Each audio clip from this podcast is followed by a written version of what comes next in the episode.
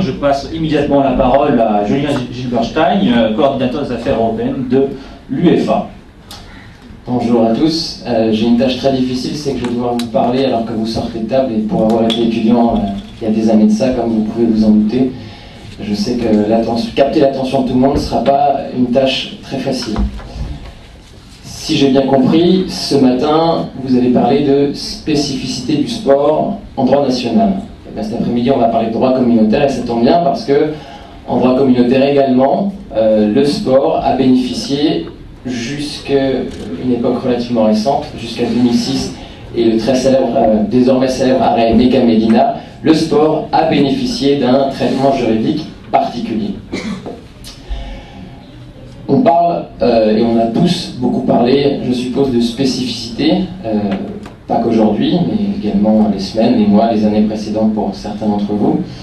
mais sans parvenir peut-être à définir euh, cette notion. Alors évidemment, c'est très difficile de trouver un consensus commun autour de cette euh, définition, mais pour les besoins de la cause, j'aimerais qu'on parle du principe que la spécificité s'appréhende comme l'ensemble des caractéristiques essentielles et singulières du sport et qui euh, le distingue, distingue le sport de tout autre secteur d'activité et de service. Euh, quelles sont ces caractéristiques si particulières? Alexandre en a parlé. C'est évidemment la fonction polymorphe du sport. Hein. Le sport remplit une fonction euh, de santé publique, une fonction euh, culturelle, éducative, récréative, etc. etc. C'est aussi l'organisation pyramidale du sport, avec le système fédéral. Et puis évidemment, et c'est là je pense que la spécificité s'exprime de la manière la plus caractéristique, c'est le, lien de dépendance réciproque qui existe entre les équipes amenées à s'affronter. Afin précisément de tenir compte et de, sauvegarder ces particularismes, euh, la Cour de justice des communautés européennes et la Commission européenne, dans sa pratique décisionnelle, ont appliqué euh, au sport le droit de manière modulée. Et à vrai dire, euh, ça ne peut nous paraître que logique, puisque le traité, je vous le rappelle, euh, a une vocation essentiellement libérale, puisqu'il est voué à la réalisation d'un marché où euh, les opérateurs économiques, au sens le plus large, circulent librement. Malheureusement, euh, cette approche mesurée, équilibrée, a été remise en cause donc en 2006 par une interprétation, je dirais, extensive du traité qui a été combinée à une analyse assez particulière de la compétition sportive euh, et de ses structures. Le mérite de euh, la Cour de justice et de la Commission était pourtant grand euh, d'avoir construit cette approche équilibrée puisque initialement tout presque on pourrait dire, euh, semblait opposer le sport d'un côté et le traité, le droit communautaire de l'autre côté. Vous n'êtes évidemment pas sans savoir, puisque vous êtes tous des éminents juristes en droit du sport, que euh, le sport s'est organisé dès la fin du 19e siècle euh, sous l'impulsion d'initiatives privées. C'est ce qu'on appelle communément les fédérations sportives. Et ces fédérations sportives se sont immédiatement, tout presque, situées en marge euh, du champ d'action des autorités publiques, parce que le système qu'elles avaient mis en place eh avait été à l'exclusion de toute intervention des institutions publiques. Et euh, la résolution des, conflits qui portent sur euh, l'interprétation ou l'application des règlements sportifs n'a pas été confiée aux tribunaux étatiques, comme on aurait peut-être pu s'y attendre, mais le mouvement sportif a opté pour la résolution de ses propres conflits à des juridictions indépendantes qui lui sont propres, comme par exemple le TAS, le tribunal arbitral du sport, qui a été institué en 1983. Et le fait que le mouvement sportif renonce au règlement de ces litiges par les juridictions de droit commun au profit de juridictions sportives spécifiques, eh bien, a contribué à maintenir les activités sportives hors de la tutelle des États. Et vis-à-vis -vis de l'Union européenne, maintenant on va rentrer un petit peu dans le vif du sujet, eh bien, cette autonomie était renforcée par l'absence de toute disposition dans le traité se rapportant au sport. Si vous lisez le traité, vous verrez le traité, euh, traité en vigueur, depuis d'ailleurs le traité de Rome jusqu'au traité de Nice, en attente de la ratification du traité de Lisbonne, eh bien, jamais euh, le mot sport ne figure dans le texte du traité. Donc, l'absence de disposition euh, relatives au sport dans le traité a conforté ce sentiment d'autonomie du sport à l'égard des autorités publiques et des autorités communautaires en particulier, puisque vous le savez, en vertu du principe sacro-saint d'attribution des compétences, eh l'Union européenne ne peut intervenir dans un domaine que si la compétence lui a été expressément octroyée euh, par les traités. Et en l'absence de titre à agir, aucune intervention directe portant, euh, aucune intervention portant directement sur le sport n'était possible pour les institutions communautaires. Et puis enfin, une lecture un petit peu euh, exogénique du principe de subsidiarité pouvait laisser penser qu'au final, le sport relevait de la compétence exclusive euh, des États membres. Mais en raison de la commercialisation du sport et à partir d'une interprétation téléologique du traité et aussi, à mon sens, une lecture euh, économico-juridique pour le moins simplificatrice du phénomène sportif contemporain, eh bien, la Cour de justice a pu se saisir à pleine main, euh, d'une part au moins, du contentieux sportif au niveau européen. Une fois que le sport a été traduit sur le, sur le terrain du droit communautaire, la question se pose de savoir comment est-ce que le droit va s'appliquer aux activités sportives. Eh bien, c'est la nature de la règle en cause qui va déterminer la vigueur avec laquelle le droit communautaire va s'appliquer aux activités sportives. Je vais d'abord vous le résumer, on développera après. Vous avez ou vous aviez d'abord d'un côté les règles empreintes d'une dimension économique. Eh bien, ces règles sont soumises au respect du traité, mais conservent une faculté, euh, conservent la possibilité euh, d'être justifiées. Elles sont contraires au droit communautaire, mais elles peuvent être justifiées si, si certaines conditions euh, sont remplies. Vous aviez donc les règles empreintes d'une dimension économique, et puis de l'autre, vous aviez les règles qu'on considère comme étant purement sportives, c'est-à-dire qui sont inhérentes à l'organisation des compétitions et qui, elles, tombent en dehors du champ d'application euh, des traités. Le postulat de base qui a permis véritablement l'émission de l'Union européenne euh, dans le, dans le sport, dans, le règlement des litiges sportifs, c'est celui posé dès 1974 par un arrêt très célèbre qui est l'arrêt Walrave. Euh, c'est celui selon lequel le sport relève du droit communautaire dans la mesure où il constitue une activité économique. Et euh, on le sait euh, de nos jours mieux encore qu'à l'époque où l'arrêt était rendu, c'est que l'activité d'un sportif professionnel est une activité salariée ou une prestation de service. Et de ce fait, la Cour de justice a conclut que des règlements édictés par des fédérations sportives qui visent à régler de manière collective les relations de travail des sportifs, eh bien, des sportifs doivent respecter les libertés fondamentales consacrées par le traité. Et c'est comme ça que euh, dans, un, euh, dans l'arrêt peut-être le plus célèbre, rendu par la Cour de justice, et à ma connaissance le seul arrêt de la Cour de justice qui a un jour fait la une d'un grand quotidien national, c'était le quotidien belge Le Soir, c'est l'arrêt Bosman, rendu en 1995. Et dans cet arrêt, la CJCE a condamné deux règles édictées par euh, l'organisation que je représente, qui est l'UEFA. La première, c'est celle qui prévoyait qu'un joueur ressortissant d'un État membre de l'Union européenne et arrivant à la fin de son contrat euh, ne pouvait être transféré que si une indemnité de transfert était versée euh, à son dernier club, à son club. Bien, la Cour de justice a considéré en l'espèce qu'il s'agissait d'une entrave euh, injustifiable au principe de libre circulation consacré par l'article 39 du traité CE. Et puis, la deuxième règle du l'UEFA qui a été condamnée, c'est celle qui limitait la présence des joueurs non nationaux euh, dans les, sur le terrain euh, des équipes dont le siège se situe sur le territoire des États membres. Et eh bien là encore, c'est ce qu'on appelle les clauses de nationalité ont été censurées par la Cour de justice qui a considéré qu'elles constituaient des discriminations directement condamnées par le traité. Et puis par la suite, euh, en 2003, en 2005 et récemment rappelé en 2008, la Cour de justice a poursuivi son, son œuvre qui consiste à euh, censurer les réglementations sportives qui ont un caractère discriminatoire. Dans un arrêt Colpac, par exemple, euh, la Cour de justice a considéré que on ne pouvait pas distinguer, on ne pouvait pas discriminer les joueurs ressortissants d'États tiers à l'Union européenne, mais liés à celle-ci par des accords d'association ou des accords de partenariat. Et je vous renvoie pour explorer cette question aux arrêts Colpac de 2003, Simitencourt de 2005 et une ordonnance de la CJCE de 2008 dans l'affaire NIAT. on vient de voir que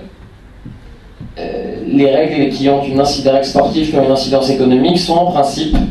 soumises au respect du traité. Mais ces règles, même si elles sont contraires au traité, comme je vous l'ai dit, peuvent être justifiées si l'objectif qu'elles poursuivent est considéré comme étant légitime et si les effets restrictifs euh, à l'égard des libertés économiques consacrées par le traité ne vont pas au-delà de ce qui est nécessaire, en vertu du principe dit de proportionnalité. Euh, un exemple, c'est euh, les règles relatives aux mutations, les fenêtres de transfert, on dit. En principe, un joueur qui est transféré après une certaine période, généralement comprise entre le mois de juin et le mois d'août selon les disciplines, s'il est transféré en dehors de ces fenêtres, pourra tout simplement pas être aligné dans les compétitions officielles. on pourrait considérer a priori que ces règles constituent des restrictions à la, euh, liberté de circuler des sportifs ressortissants de l'Union européenne.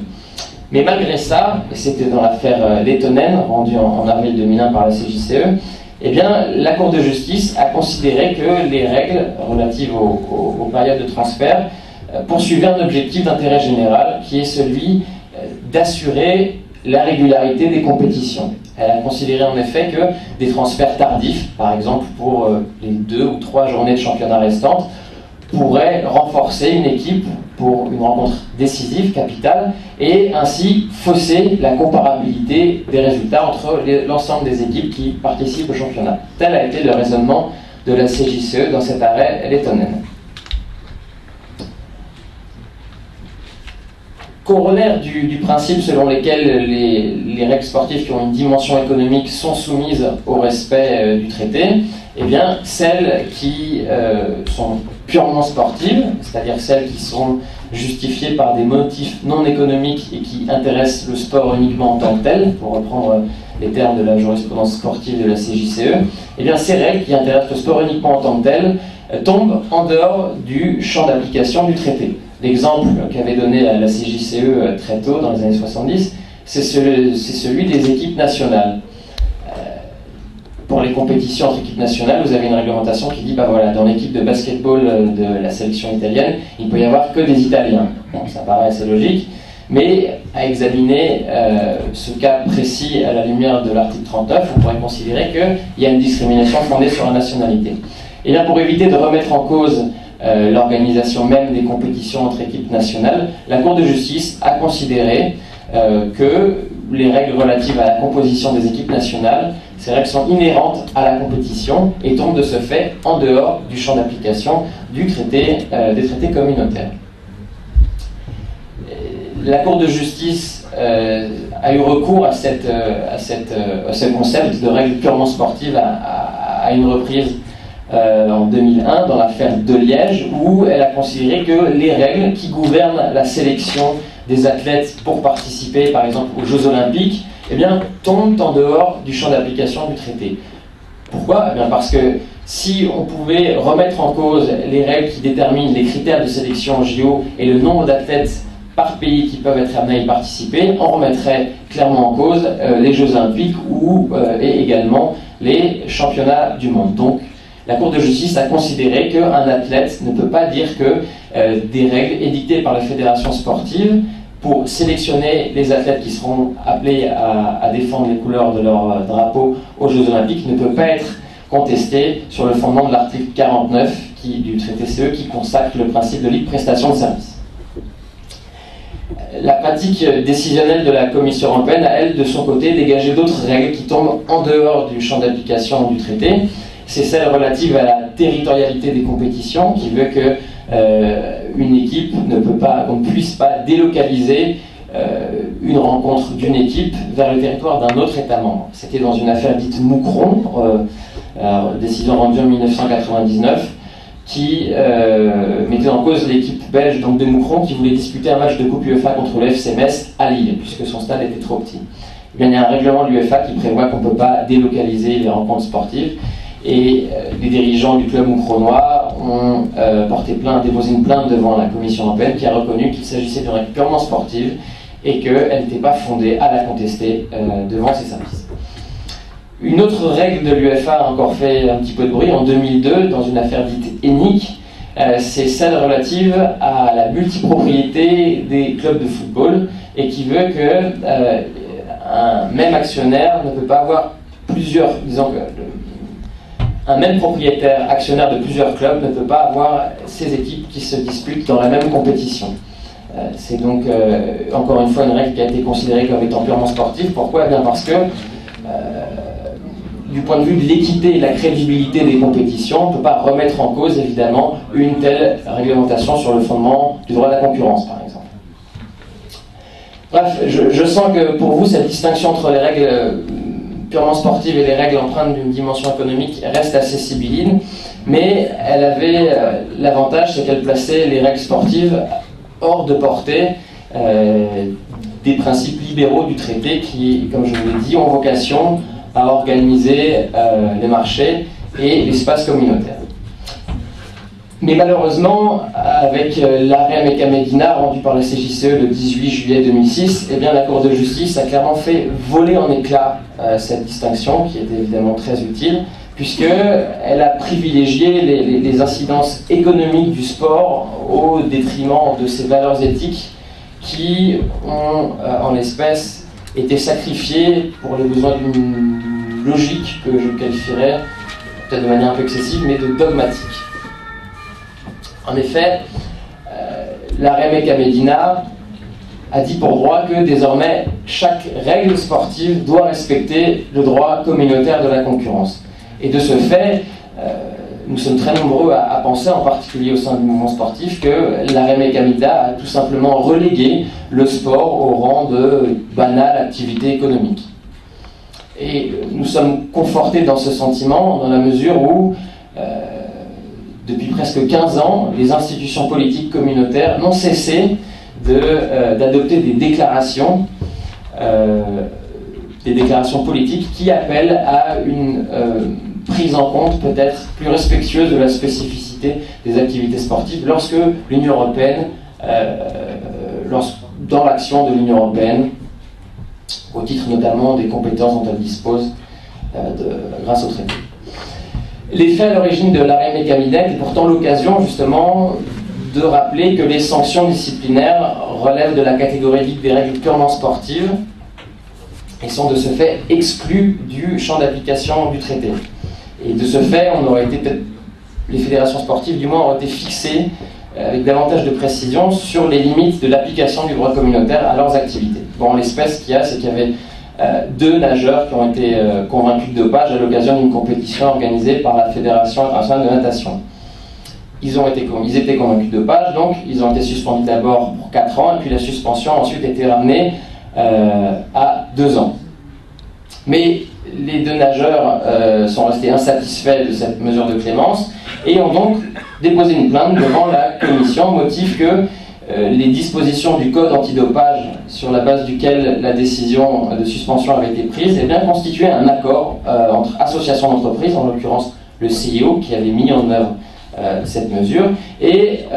les spécialistes du droit communautaire parmi vous savent que les accords entre entreprises ou entre associations d'entreprises sont en principe interdits par l'article 81 du traité. Les athlètes déposent une plainte devant la commission et la commission, de même que le tribunal de première instance des communautés européennes devant lequel les athlètes avaient interjeté appel de la décision de rejet de la commission, qui n'avait pas voulu, euh, qui avait considéré qu'il euh, euh, s'agissait d'une règle purement sportive. Donc la commission, le tribunal de première instance et même l'avocat général, dans ses conclusions générales avant que l'arrêt de la Cour de justice soit rendu, étaient tous arrivés à la même conclusion, un dispositif antidopage est une règle purement sportive. Et euh, à juste titre, euh, un dispositif antidopage est une règle euh, qui était dictée dans le but de dissuader les athlètes de recourir à des méthodes interdites, autrement dit, à les empêcher de tricher. Donc, il s'agit clairement ici d'un motif non économique qui intéresse uniquement le sport en tant que tel. Et contre toute attente et au terme d'un raisonnement juridique un petit peu discutable, voire même de, motivation à certains égards complètement iconoclaste, euh, la, Cour de justice a, de dit pour droit que désormais toute règle sportive doit respecter le droit communautaire de la concurrence et ce faisant, elle a mis fin à la distinction traditionnelle entre les règles purement sportives et les règles empreintes d'une dimension économique qui doivent de se faire respecter euh, le traité. Euh, le, raisonnement de, la Cour est difficilement, difficile à suivre dans cette affaire puisqu'on sait que le critère d'application du droit de la concurrence, euh, c'est celui de l'activité économique. Autrement dit, le droit de la concurrence ne s'applique qu'aux entreprises. Et en espèce, comment est-ce que la Cour de justice a pu appliquer euh, le droit de la concurrence à euh, une entité, le CIO, qui agissait en espèce uniquement comme régulateur de compétition, non pas comme opérateur économique? Mais bon, à examiner ce cas à la seule lumière des, principes cardinaux du droit de la concurrence, qui sont d'ailleurs conçus dans une perspective qui nous semble de moins en moins conciliable avec, euh, avec l'objet euh, des règles sportives, eh bien, la Cour de justice est, comme je vous l'ai dit, tombée dans un dogmatisme excessif. Et euh, l'arrêt Medina nous semble démontrer une absence de, réflexion sur le fond de la question, sinon peut-être une certaine forme de paresse juridique. Et pour de nombreux représentants du mouvement sportif, euh, évoque un petit peu le souvenir du gouvernement euh, des juges dont on a pu parler pendant la Révolution et euh, repris par les constitutionnistes américains par la suite. Alors, ce dont nous avons besoin aujourd'hui, c'est définir les conditions de mise en œuvre d'une spécificité, spécificité, qui tienne réellement compte des particularismes du secteur sportif. Ces singularités sont régulièrement affirmées par les institutions de l'Union européenne, je vous l'ai dit, c'est le cas depuis 1991.